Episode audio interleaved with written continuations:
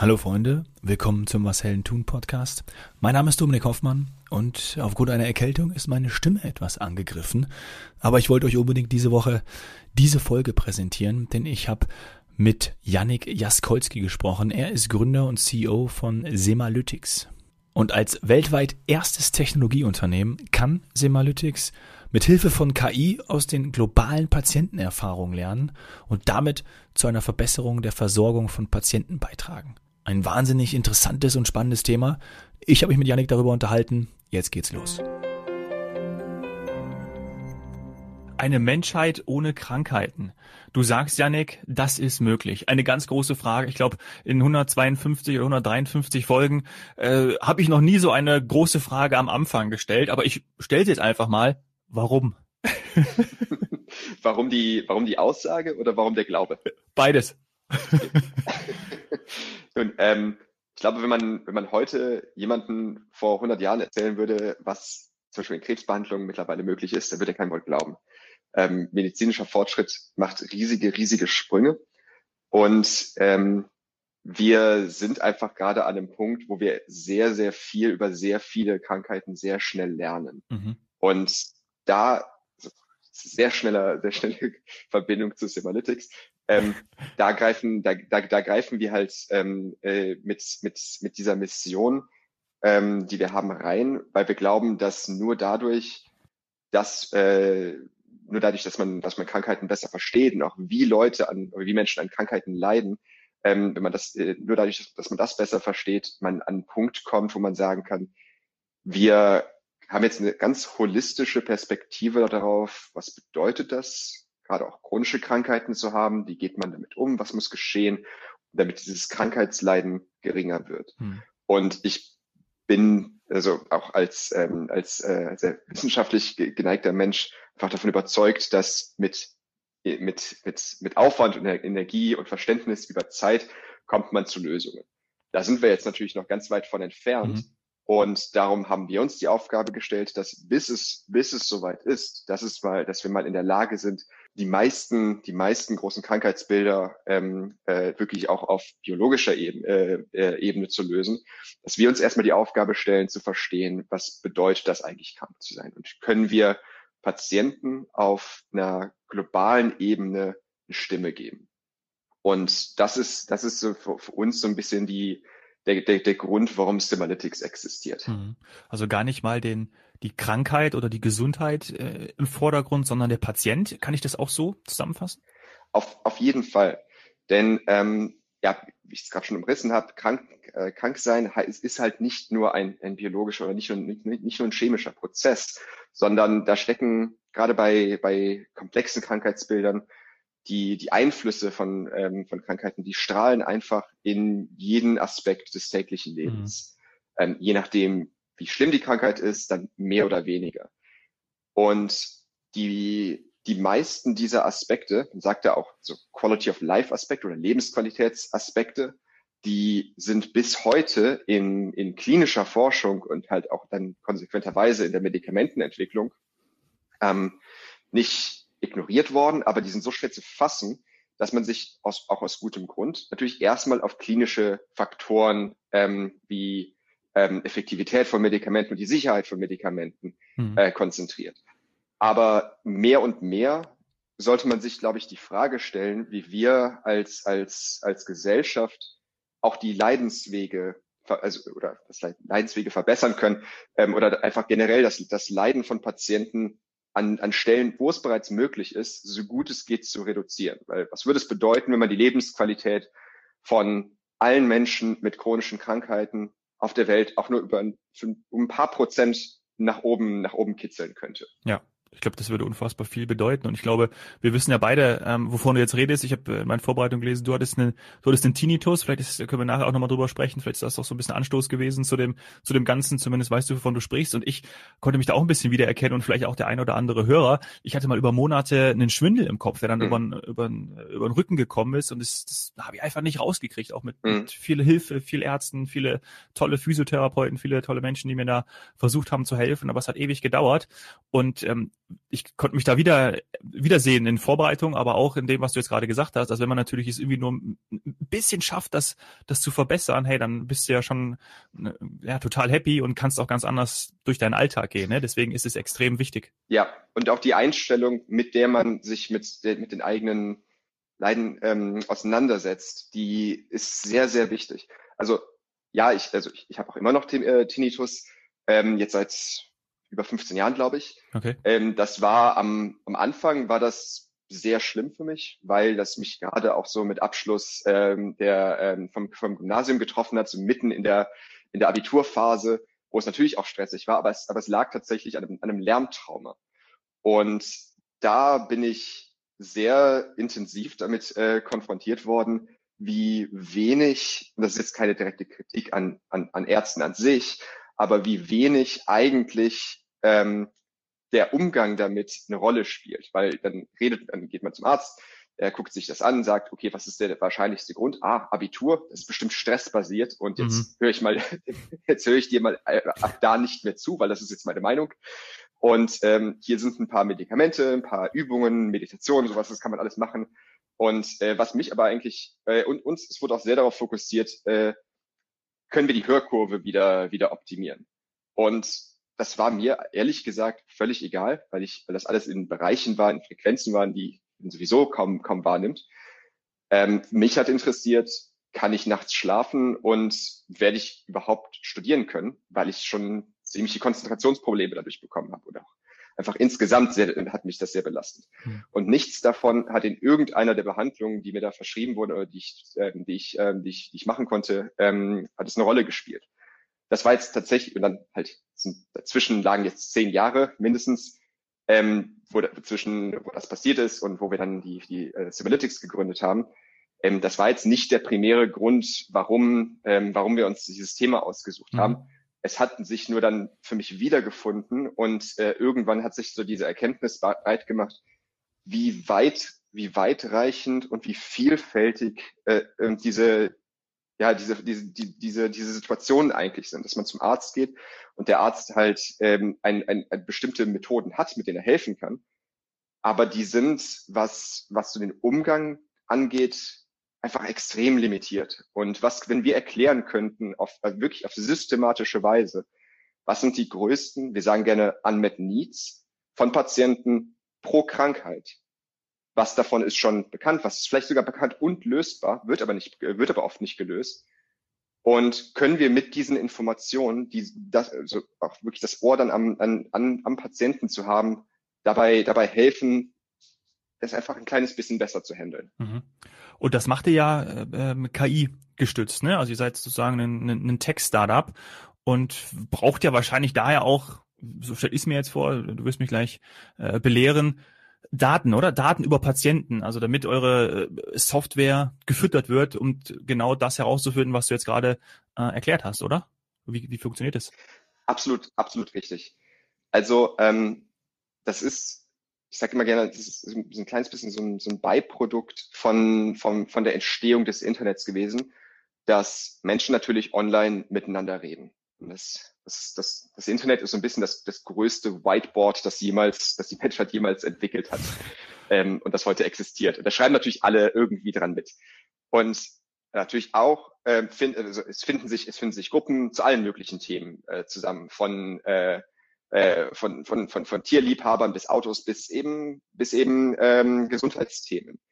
Und wir haben Algorithmik entwickelt, die in der Lage ist, auf Basis von wie Menschen schreiben, zu entscheiden, ob das ein Patient mit einer bestimmten Krankheit ist oder nicht. Aha.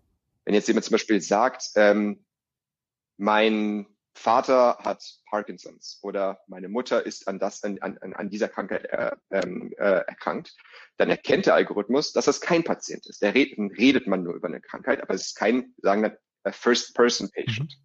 Mhm. Wenn man aber äh, allerdings sagt oder schreibt, ähm, Kaffee trinken macht, äh, macht Morbus Crohn, also meine, meine äh, Morbus Crohn-Erkrankung nicht schlimmer. Ja. Dann erkennt der Algorithmus mit sehr hoher Präzision, dass es ein Patient mit Morbus Crohn.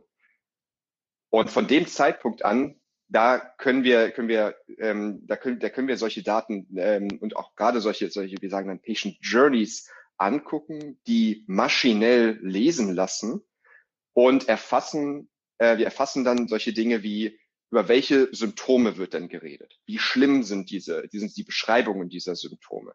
Wenn gleichzeitig auch noch über Medikamente oder generell äh, Behandlungsmethoden geredet wird, was sagen, was sagt nicht ein Patient, sondern was sagen 10.000 oder 100.000 Patienten, Patienten darüber, wie gut dieses Medikament geholfen hat und wobei hat es nicht geholfen. Also was ist quasi der, der, der übrig, der, der überbleibende Unmet Need, mhm. ähm, der, der trotzdem noch existiert. Und auf diese Weise haben wir ein, ein, ein, ein Forschungs, einen Forschungsmechanismus gebaut, der wirklich global erstmal nur zuhören kann, mhm. alles anonymisiert, ähm, weil wir sind gar nicht, zum, also nur mal äh, ähm, als, als Beispiel, wir sind gar nicht daran interessiert, jemals mit irgendeinem einzelnen Menschen zu interagieren. Weil uns interessiert wirklich der Krankheits, das Krankheitsleiden auf gesellschaftlicher Ebene. Da, darüber aggregieren wir Informationen. Und das, das dient uns als Kompass. Und wir bereiten diese Informationen dann auf, sodass die in also auch für Medikamentenentwickler, also für Pharma verwendet werden können, um zum Beispiel klinische Endpunkte zu setzen. Mhm. Und zwar ein bisschen, ein bisschen patientenfokussierter. Also was sind tatsächlich die Therapieziele, die in klinischer Forschung verfolgt werden? Ist das nur eine, also in Anführungszeichen, ein, ein rein klinisches Ziel? Oder läuft da die Verbesserung von, ähm, von, von Lebensqualität in einem sehr spezifischen, ähm, ähm, sehr spezifischen Facette direkt mit rein. Also ob es jetzt zum Beispiel dann äh, psychologische Aspekte sind, ähm, das Gefühl, frei, also frei im eigenen Leben entscheiden zu können, oder, oder sind es wirklich physische Aspekte? Ähm, können Leute, können Leute nicht schlafen, haben sie, haben sie Schmerzen und äh, sind, sind dadurch am, am meisten belastet? Und wir quantifizieren das und ermöglichen so zum ersten Mal diese Aspekte sehr wohl informiert ähm, mit in klinische Forschung aufnehmen zu können und mit in das, äh, in das Design von Therapien aufnehmen zu können. Mhm. Wow, hochgradig spannend, Wahnsinn. Also ich stelle mir auch vor, dieses Business so aufzubauen, so entwickeln zu können. Da braucht man ja auch äh, eine gewisse Kompetenz und wahrscheinlich auch Finanzkraft. Habt ihr, habt ihr Investoren an Bord eigentlich, sag mal? Haben wir. Ähm, wir haben tatsächlich ähm, nicht als klassisches äh, Startup begonnen. Also wir haben uns okay. in 2015 ausgegründet und haben dann über drei, knapp drei Jahre die Firma tatsächlich organisch wachsen lassen, also komplett ohne externes Geld, indem wir einfach sehr viele Innovationsprojekte gemacht haben ähm, und im Grunde diese Phase auch benutzt haben, um zu lernen, ähm, was, also wie lassen sich unsere, äh, unsere technischen Möglichkeiten auf das abbilden, was, was tatsächlich gebraucht wird. Und das haben wir dann irgendwann, haben wir, waren wir an dem Punkt, wo wir sagen, das, das wissen wir jetzt. Und jetzt sind wir in der Lage, da tatsächlich eine, eine größere Forschungsplattform draus zu entwickeln. Und das war dann aus dem, ich sag mal, dem, dem, dem Running Business nicht so leicht möglich zu finanzieren. darum haben wir von da, darum haben wir von da an ähm, äh, äh, Venture Capitalists ähm, äh, angesprochen und hatten dann echt super viel Glück, dass wir, äh, dass, dass wir ähm, äh, zum Beispiel Fly Ventures äh, früh gefunden haben. Ah, ein, äh, ein super, äh, super ähm, äh, mhm, äh, Deep Tech Fund. Und äh, das war zum Zeitpunkt, wo viele andere noch gesagt haben, äh, wir wollen alle irgendwas mit Deep Tech machen. Und dann erklärt man so ein bisschen, was man gemacht hat, äh, woran man arbeitet. Und dann kam trotzdem die Frage, ja, aber woran arbeitet ihr denn eigentlich? wann kommt da was bei, zurück? Wann kommt da mein, genau. wann würde mein Investment zurückkommen? Das ist eigentlich immer die entscheidende Frage. Ja. Wann sind, genau. wann, was, was für ein Zeithorizont sprechen Sie da? Also wenn, wann haben wir denn eine Welt ohne Krankheiten? Wie, was für welche Zeithorizont sprechen wir da? ja, ist leider dann nicht März nächsten Jahres, genau. Ach so. Ja. Ähm, Nee, da waren wir einfach sehr, ähm, da hatten wir sehr, sehr großes Glück, dass wir da, äh, dass wir jetzt auch mehrere, mittlerweile mehrere ähm, auch ähm, äh, zum Beispiel den, den B2B Industrial Tech Fund ähm, mhm. und den NRW Fund ähm, äh, gewonnen haben, die diese, ja, die diese langfristige Perspektive wirklich teilen. Ja. Und da einfach einen immensen Mehrwert, äh, Mehrwert drin sehen. Und das war im letzten Jahr, sag mal, oder ist es schon genau. länger her? Aber es ist ja auch interessant, ne, also, ne? Dann so in der, in der, sorry, so, weil wenn es 2020 war und gerade, ich schlage ich natürlich jetzt die Brücke insgesamt zum Gesundheitssystem und das war ja in der, in der Pandemie auch nochmal besonders in, in, den Fokus gerückt, könnte man ja auch sagen, hey, äh, so langsam, wenn man kritisiert, dass Innovationen dort vielleicht in den letzten Jahren nicht so stattgefunden haben, ja, auch wenn da viel passiert ist, ähm, könnte man ja auch sagen, dass das ein Vorteil war oder ist, äh, dass man jetzt mehr Wert oder mehr äh, schaut, was können wir denn eigentlich noch mehr machen und wie können wir, wie können mhm. wir gerade was das Gesundheitssystem angeht oder auch gerade ähm, Abwesenheit von Krankheiten fördern. Würdest du das sagen ja. oder ist das jetzt einfach nur? Ja, also insgesamt das Gesundheitswesen ist jetzt eine relativ konservative, ein konservativer äh, Industriezweig, äh, wenn man es als insgesamt als Industrie äh, bezeichnen möchte. Ähm, das war jetzt natürlich eine quasi eine, eine, eine Schockreaktion auf ähm, plötzlich müssen alle von zu Hause arbeiten. Und ich glaube, es, es, es, es gibt immer, äh, immer Reaktionen, die dann nachhaltige Änderungen nach sich ziehen. Ich glaube, wir haben jetzt alle einmal erkannt, es ist völlig okay, wenn man von zu Hause arbeitet. Da geht die Produktivität äh, nicht, nicht signifikant runter. Ja. Und äh, viele Dinge, für die man sich vorher vielleicht äh, in Zug gesetzt hat oder ins Flugzeug, das kann halt auch einfach mal ein Zoom-Call sein. Und das wird so bleiben, denke ich. Das wird ein bisschen zurückgehen wieder, aber da werden wir jetzt einfach alle, glaube ich, ein bisschen entspannter dran gehen können. Und das Gesundheitswesen an sich hat, glaube ich, auch jetzt aus, aus Not Digitalisierung einfach akzeptiert. Das ist ein, das war ja, muss vor jetzt. fünf Jahren noch. ähm, genau, jetzt es gibt jetzt wirklich kein, keine Argumente mehr, das nicht, das nicht zu tun. Plus es gibt auch jede Menge, jede Menge Mehrwerte natürlich wie äh, gerade in den ersten Tagen der, der Pandemie. Ähm, ich will gar nicht, äh, ich weiß es nicht genau, aber ich will auch gar nicht genau wissen, wie viele ähm, klinische Forschungsprojekte plötzlich zu einer, in, eine, in eine Vollbremsung reingelaufen mhm, sind. Weil alles, weil, weil da halt alles noch nicht so, ähm, noch nicht so gut dezentralisiert und, und, und, und digitalisiert war. Und da, da weiß ich, wie, wie intensiv an solchen, in, in, sowohl aus Medikamenten, äh, Entwicklerseite als auch aus, ähm, aus äh, Vendor-Seite ähm, an solchen Themen gearbeitet wird. Und das sind, glaube ich, vor, also das sind langfristig Vorteile, die bleiben werden. Ja, cool. Deswegen, das ist natürlich dann auch ein, ein, äh, ein Vorteil. Also, ähm, du bist dann zum Studium gegangen? Ja, oder? Also, weil wir vorhin hattest Richtig. du kurz gesagt, äh, genau. Was, was hast du studiert? Welche Richtung hast, was hast du da eingeschlagen, dass du jetzt auch so diesen, diesen Weg jetzt genommen hast? Bist du irgendwie auch in die, in die, bist du Programmierer auch? Kannst du da auch ähm, entsprechend so, so schreiben, dass du Semalytics äh, da weiterentwickeln kannst? Also, mittlerweile ist es als, äh, als CEO schon ein paar Jährchen her, dass ich selbst programmiert habe. Ähm, aber ja, das ist richtig. ich vermisse es auch sehr. Ähm, ich habe äh, im Bachelor kognitive Informatik studiert. Ui, und das, das, ist ein, ja. im Grunde ähm, kognitive Informatik. Die erste Vorlesung, die ich glaube ich, die mich auch am meisten interessiert hat zu dem Zeitpunkt, das war tatsächlich Neurobio und dann aber auch eben die Kombination mit Mathematik. Also wie man im Grunde Computer dazu bekommt, so zu lernen, wie, wie das, wie, wie, wie ein menschliches Gehirn auch ler äh, lernt. Also mhm. auch mit künstlichen, man sagt dann, äh, also künstlichen äh, Neuronen oder neuronalen Netzen. Ähm, und das fand ich einfach auch aus Teilen, aus, äh, weil ich mich halt sehr mit äh, über, über Tinnitus auch mit äh, darüber ähm, auseinandergesetzt hatte, das fand ich einfach fundamental spannend. Mhm. Und darum habe ich, hab ich auch dann gesucht, wo kann ich in Deutschland sowas studieren. Und zu dem Zeitpunkt gab es ganz, ganz wenige Adressen, wo das tatsächlich ging. Und da hat es dann bei Bielefeld geklappt. Und das war dann auch tatsächlich das, die einzige Uni, wo ich mich beworben hatte ja. und hatte dann Glück, dass ich da auch, äh, da, da ziemlich schnell reingekommen bin. Und ähm, das war halt, also das war der Bachelor, der, der, der zugehörige Master, den habe ich auch hier gemacht. Und ähm, dann habe ich mich eben in dem äh, SciTech wiedergefunden. Äh, das ist ein, ein Exzellenzcluster hier an der Uni, hat einen langen Namen, steht für äh, Cognitive Interaction Technology Center of Excellence, was eine, eine, sehr, also eine sehr spannende Organisation ist, wo im Grunde 20 bis 30 Forschungsgruppen aus genauso vielen Disziplinen alle in ein Gebäude gesteckt wurden und äh, dass äh, die Prämisse bekommen haben, inter, interdisziplinäre Forschung soll durchgeführt werden. Und da sind, da sind wir auch als dann äh, als als Team, als Gründerteam im Grunde rausgepurzelt. Ah, super.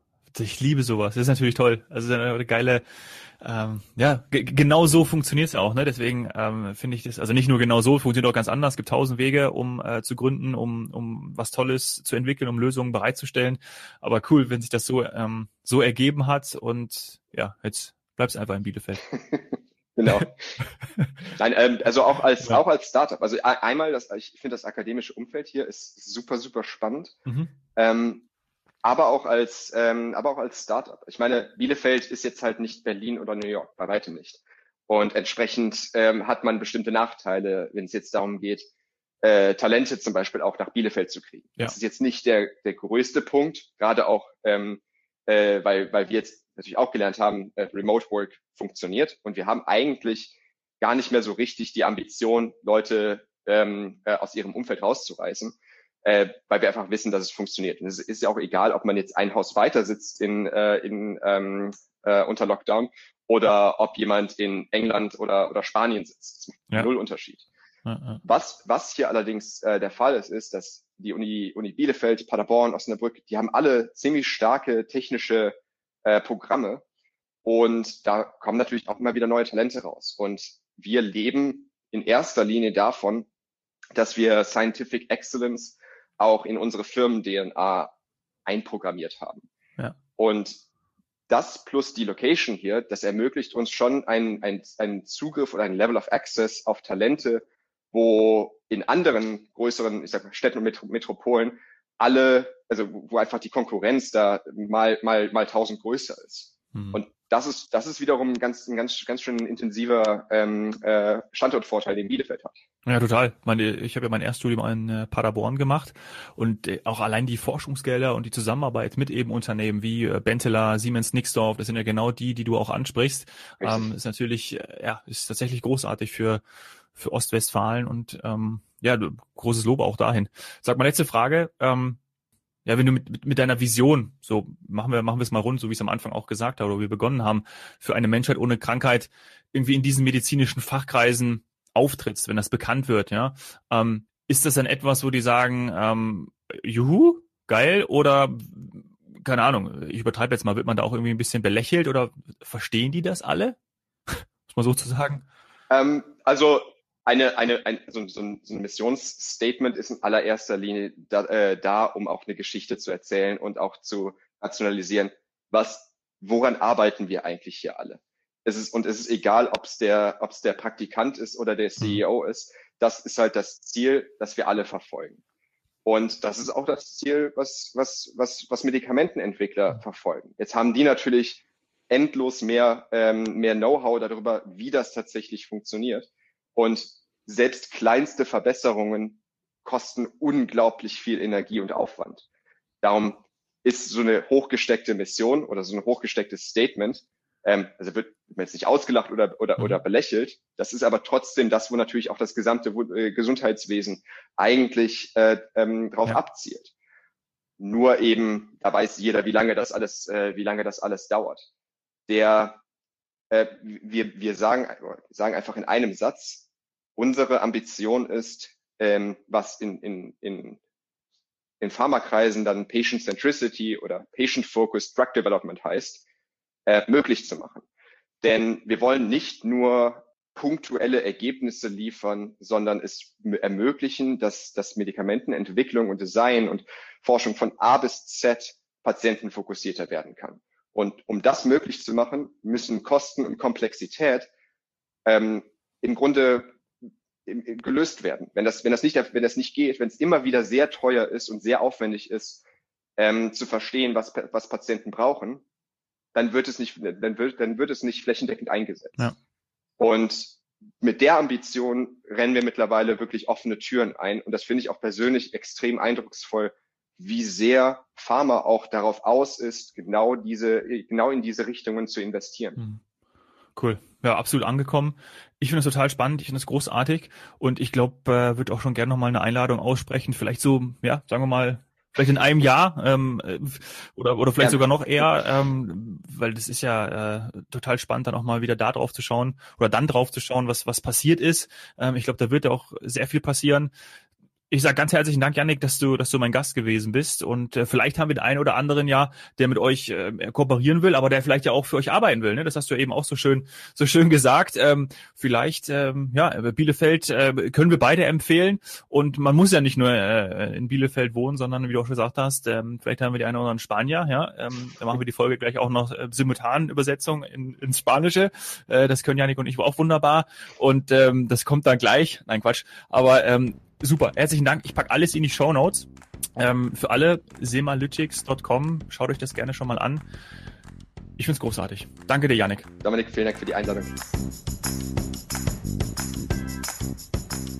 Ja, also die Vision von der Zukunft einer Menschheit ohne Krankheiten ist natürlich ziemlich hochgegriffen, aber de facto kann ja Semalytics schon heute dazu beitragen, dass sich das Gesundheitssystem weltweit besser entwickeln kann. Das funktioniert natürlich durch den Patientenfokus von A bis Z. In jedem Bereich, so wie er es erklärt hat, und einfach auch den Einfluss von dem wirklichen Krankheitsleiden auf alle Bereiche, die es natürlich betrifft, äh, zu verstehen. Also das ist ja ganz wichtig.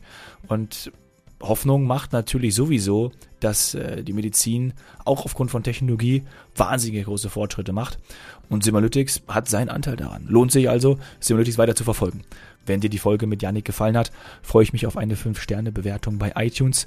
Schlag mir auch gerne Gäste vor. Freunde, Bekannte, Kollegen aus deinem Umfeld, mit denen ich hier im Podcast über ihr Business sprechen darf. Mach das am besten über Instagram, at Dom oder per Mail dominik.hoffmann.washeldentun.de. Ich lege mich jetzt wieder hin, trinke vorher noch einen Salbeitee. Alles Gute. Cheers, Hero.